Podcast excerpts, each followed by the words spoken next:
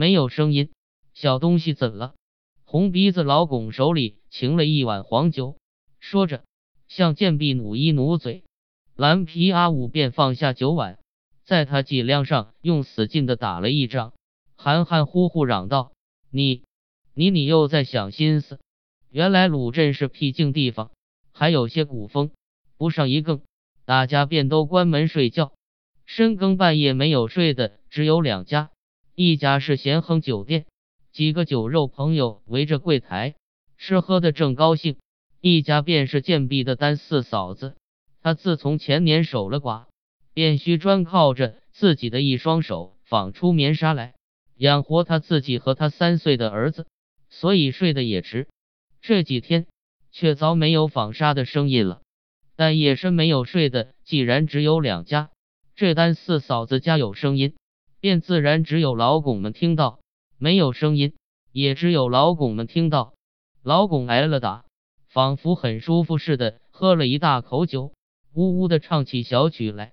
这时候，单四嫂子正抱着她的宝儿，坐在床沿上，纺车静静的立在地上，黑沉沉的灯光照着宝儿的脸，绯红里带一点青。单四嫂子心里计算，神仙也求过了，愿心也许过了，丹方也吃过了。要是还不见效，怎么好？那只有去诊何小仙了。但宝儿也许是日轻夜重，到了明天，太阳一出，热也会退，气喘也会平的。这实在是病人常有的事。但四嫂子是一个粗笨女人，不明白这胆字的可怕。许多坏事固然幸亏有了她才变好，许多好事却也因为有了它都弄糟。夏天夜短。老巩们呜呜的唱完了，不多时，东方已经发白。不一会，窗缝里透进了银白色的曙光。但四嫂子等候天明，却不像别人这样容易，觉得非常之慢。宝儿的一呼吸，几乎长过一年。现在居然明亮了，天的明亮压倒了灯光，看见宝儿的鼻翼已经一放一收的扇动。但四嫂子知道不妙，暗暗叫一声“啊呀”。心里计算，怎么好？只有去诊何小仙这一条路了。她虽然是粗笨女人，心里却有决断，便站起身，从木柜子里掏出每天节省下来的十三个小银元和一百八十铜钱，都装在衣袋里，锁上门，抱着宝儿直向何家奔过去。天气还早，何家已经坐着四个病人了。他摸出四角银元，买了号签。第五个轮到宝儿，何小仙伸开两个指头按脉，指甲足有四寸多长。但四嫂子按的内寒，心里计算宝儿该有活命了，但总免不了着急，忍不住要问，便局局促促的说：“先生，我家的宝儿什么病呀？他中焦色着，不妨事吗？他先去吃凉铁，他喘不过气来，鼻翅子都扇着呢。”这是火克金。何小仙说了半句话，便闭上眼睛。但四嫂子也不好意思再问。在何小仙对面坐着的一个三十多岁的人，此时已经开好一张药方，指着纸角上的几个字说道：“这第一位保营活命丸，须是贾家济世老店才有。”但四嫂子接过药方，一面走一面想：她虽是粗笨女人。却知道何家与季氏老店与自己的家正是一个三角点，自然是买了药回去便宜了。于是又径向季氏老店奔过去，点火也翘了长指甲，慢慢的看方，慢慢的包药。但四嫂子抱了宝儿等着，宝儿忽然擎起小手来，用力拔他散乱着的一绺头发，这是从来没有的举动。但四嫂子怕得发怔，太阳早出了。但四嫂子抱了孩子，带着药包，越走觉得越重，孩子又不住的挣扎，路也觉得越长，没奈何坐在路旁一家公馆的门槛上休息了一会，衣服渐渐的冰着肌肤，才知道自己出了一身汗。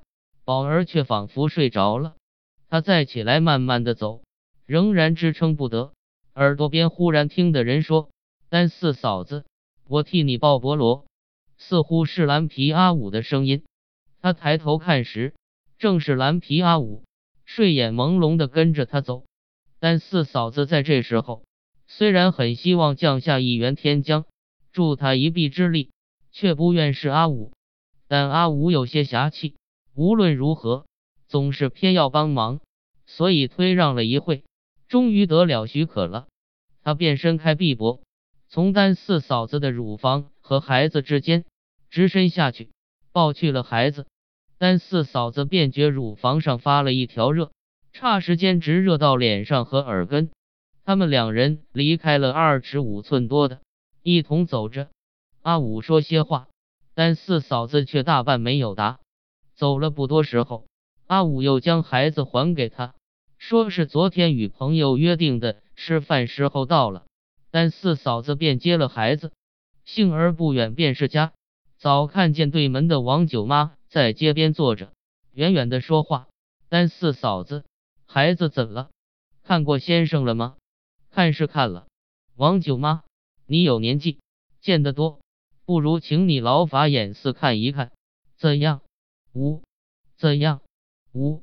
王九妈端详了一番，把头点了两点，摇了两摇。宝儿吃下药，已经是午后了。但四嫂子留心看他神情，似乎仿佛平稳了不少。到的下午。忽然睁开眼，叫一声妈，又仍然合上眼，像是睡去了。他睡了一刻，额上鼻尖都沁出一粒一粒的汗珠。但四嫂子轻轻一摸，胶水般沾着手，慌忙去摸胸口，便禁不住呜咽起来。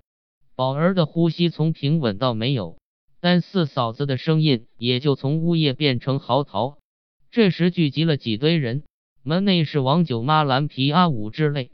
门外是咸亨的掌柜和红鼻老拱之类，王九妈便发命令，烧了一串纸钱，又将两条板凳和五件衣服做底，替单四嫂子借了两块洋钱，给帮忙的人备饭。第一个问题是棺木，但四嫂子还有一副银耳环和一只裹金的银簪，都交给了贤亨的掌柜，托他做一个保，半现半赊的买一具棺木。蓝皮阿五也伸出手来，很愿意自告奋勇。王九妈却不许他，只准他明天抬棺材的差事。阿五骂了一声老畜生，样样的努了嘴站着。掌柜便自去了。晚上回来，说棺木须的现做，后半夜才成功。掌柜回来的时候，帮忙的人早吃过饭，因为鲁镇还有些古风，所以不上一更，便都回家睡觉了。只有阿五还靠着咸亨的柜台喝酒，老公也呜呜的唱。这时候，丹四嫂子坐在床沿上哭着，宝儿在床上躺着，纺车静静的在地上立着。许多功夫，丹四嫂子的眼泪宣告完结了，眼睛张得很大，看看四面的情形，觉得奇怪，所有的都是不会有的事。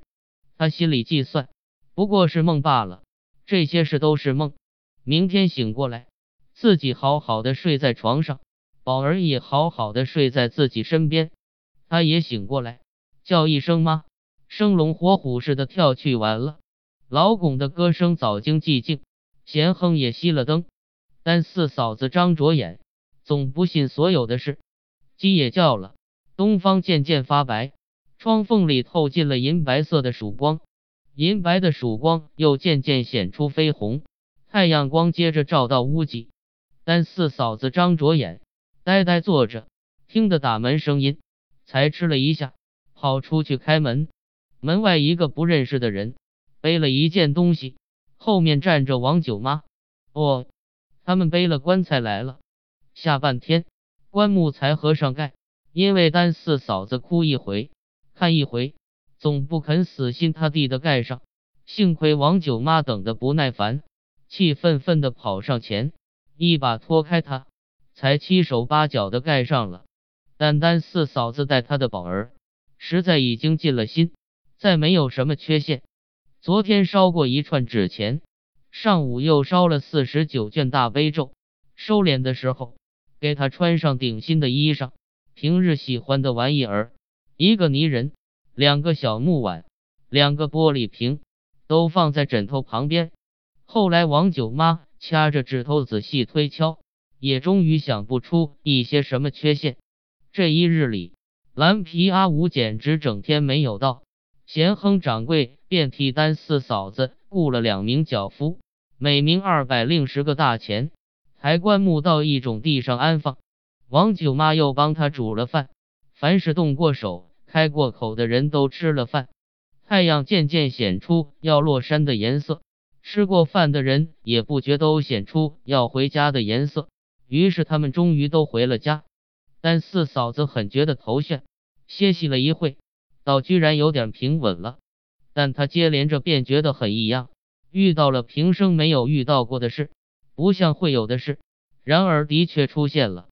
他越想越奇，又感到一件异样的事：这屋子忽然太静了。他站起身，点上灯火，屋子越显得静。他昏昏的走去关上门，回来坐在床沿上，纺车静静的立在地上。他定一定神，四面一看。更觉得坐立不得。屋子不但太静，而且也太大了，东西也太空了。太大的屋子四面包围着他，太空的东西四面压着他，叫他喘气不得。他现在知道他的宝儿却忽死了，不愿意见这屋子，吹熄了灯，躺着。他一面哭，一面想，想那时候自己纺着棉纱，宝儿坐在身边吃茴香豆。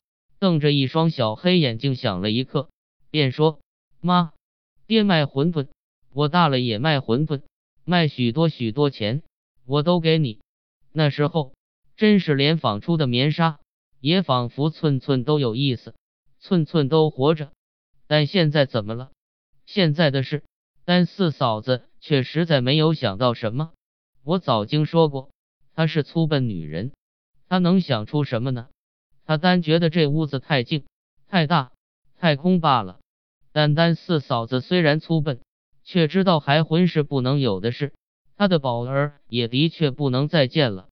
叹一口气，自言自语地说：“宝儿，你该还在这里，你给我梦里见见吧。”于是合上眼，想赶快睡去。会他的宝儿苦苦的呼吸，通过了静和大和空虚，自己听得明白。但四嫂子终于朦朦胧胧的走入睡乡，全屋子都很静。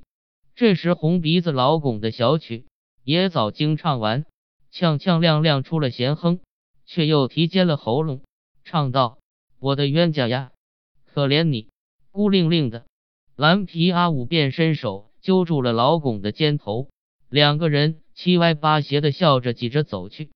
但四嫂子早睡着了，老巩们也走了。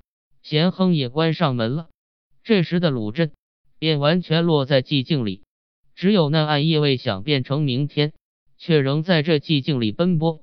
另有几条狗也躲在暗地里呜呜的叫。